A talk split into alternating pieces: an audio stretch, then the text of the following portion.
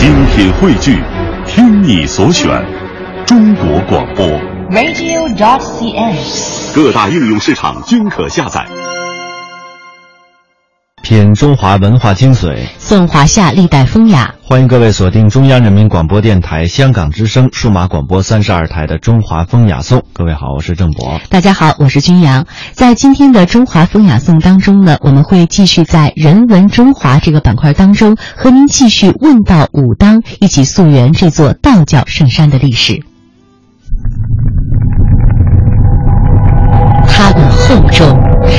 见证了岁月沧海桑田的变迁，见证了历史金戈铁马的呼啸。它们珍贵，因为岁月无法复制，历史不会重演。大明宫、大雁塔、颐和园、故宫、庐山，每一处都值得我们一再停留、细细回味与感知。中华风雅颂，人文中华。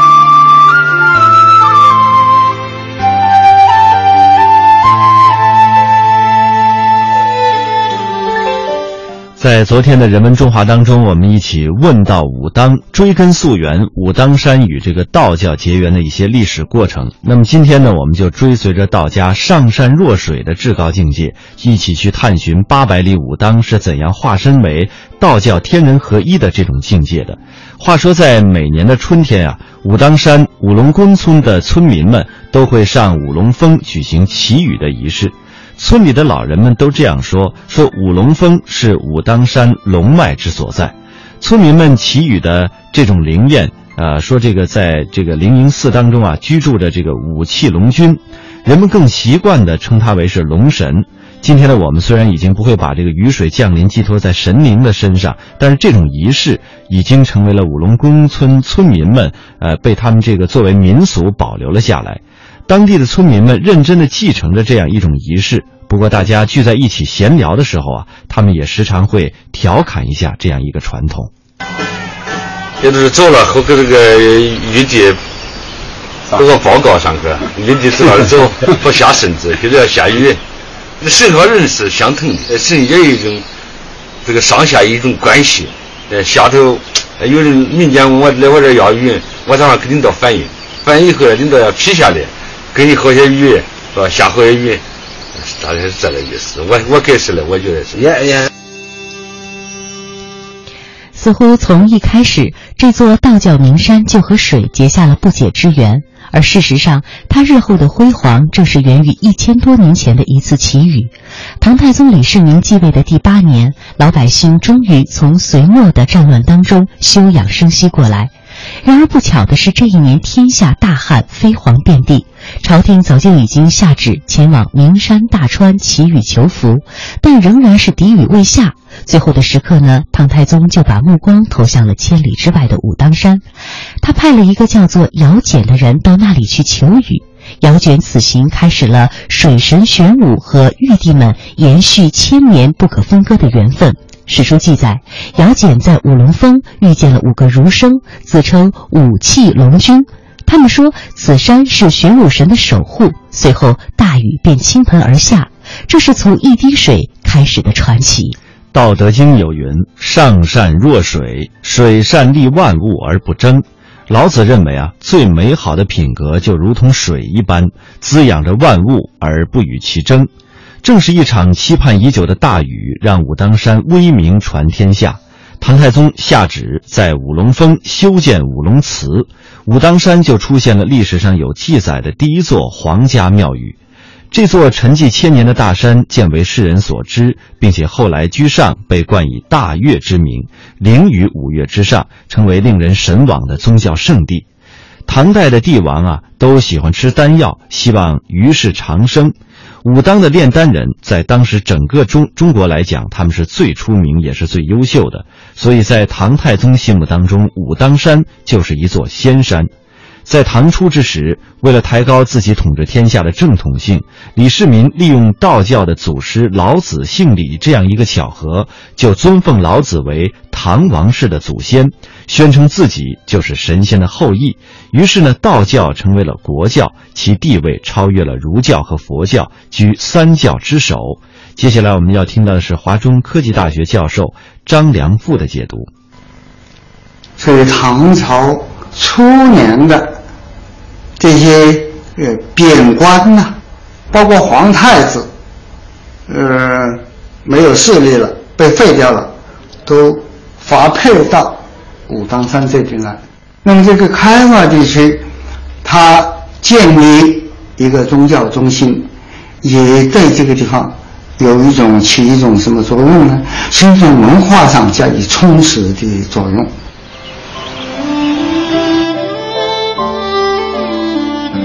然而，当时的武当山还未跻身道教圣地之列。唐太宗为什么会派人前往这里求雨呢？原来有这样一个说法：武当，武当，非玄武不足以当之。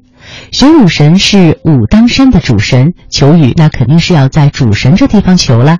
也就是从那时起，武当山与帝王有了牵连，而玄武神也由此进入了帝王的视线。大家可能会有疑问了：玄武究竟是一个什么神呢？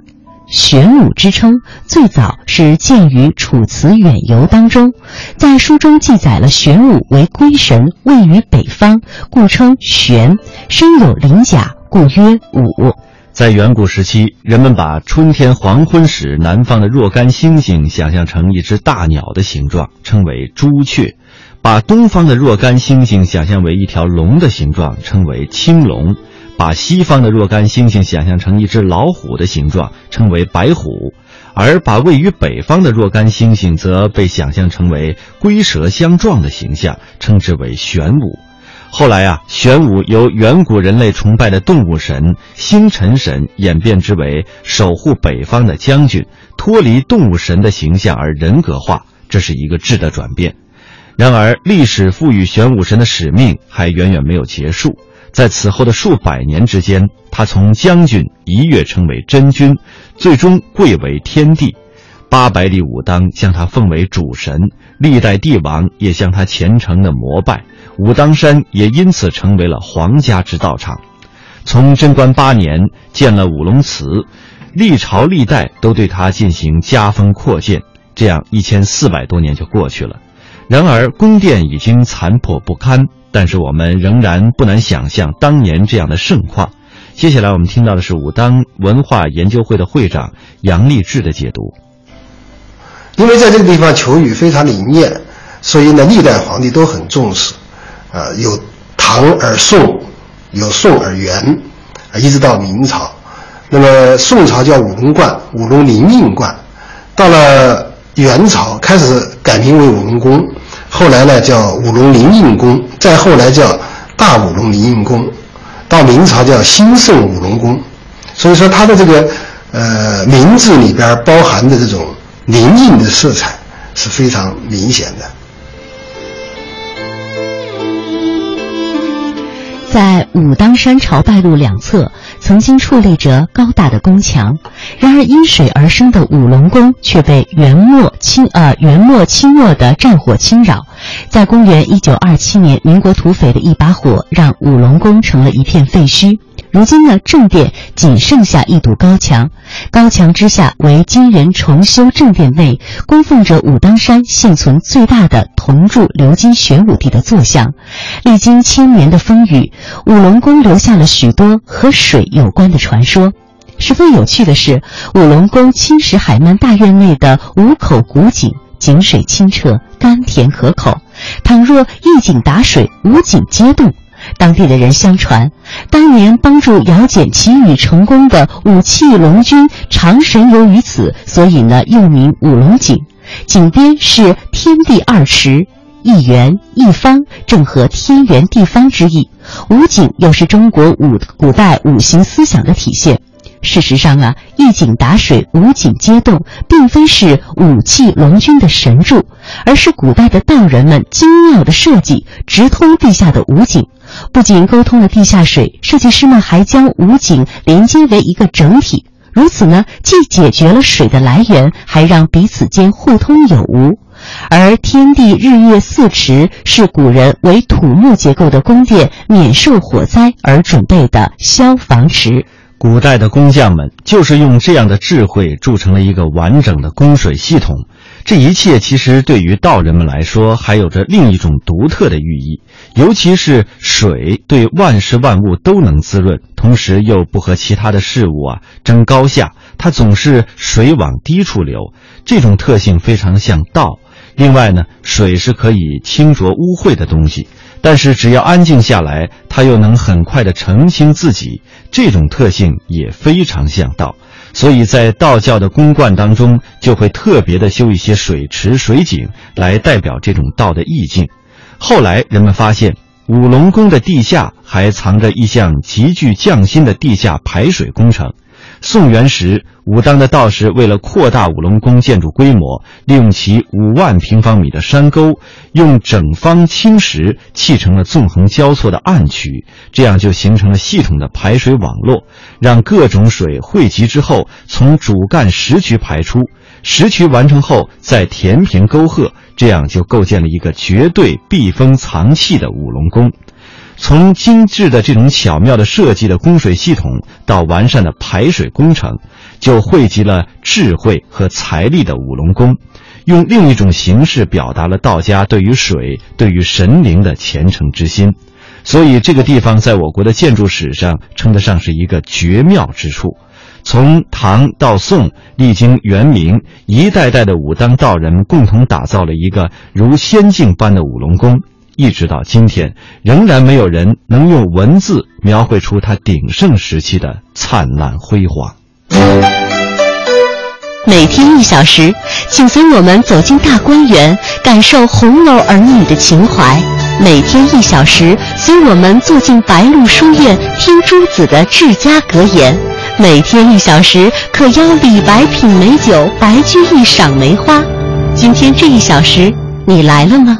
这里是中央人民广播电台香港之声《中华风雅颂》。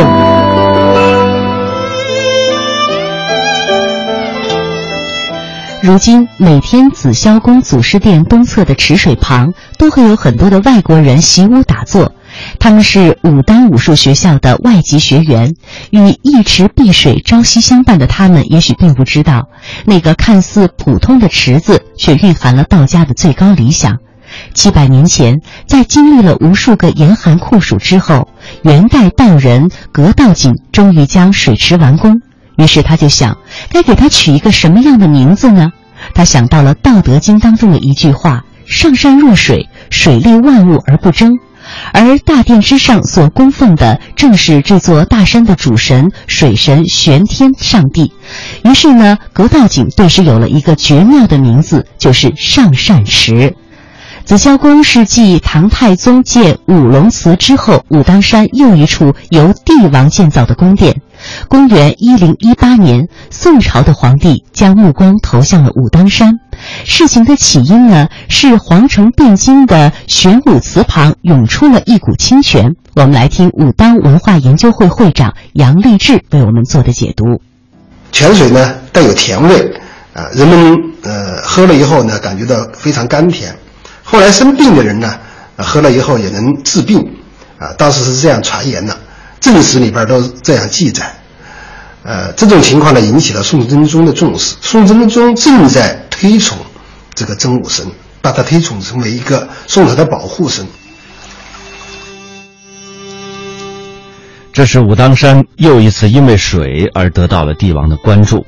宋真宗为了表达对于神灵的感激之心，将玄武由将军升格为了真君，封号为灵应真君。一百年之后，宋真宗的重孙徽宗即位。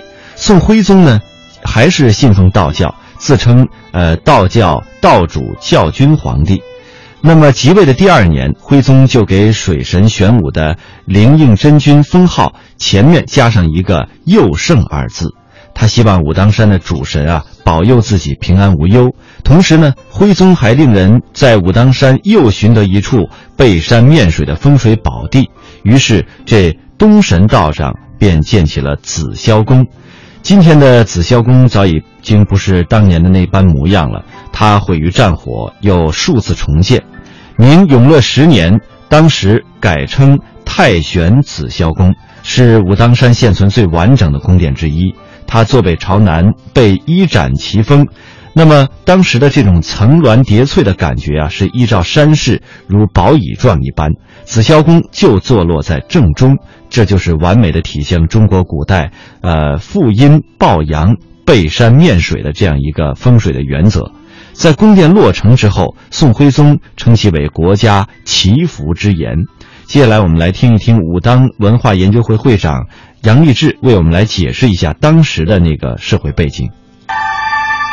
宋朝始终感觉到北方少数民族的威胁，啊，先是北方的辽，后来是西夏，都对这个宋朝的边境呢构成了这种军事上的威胁。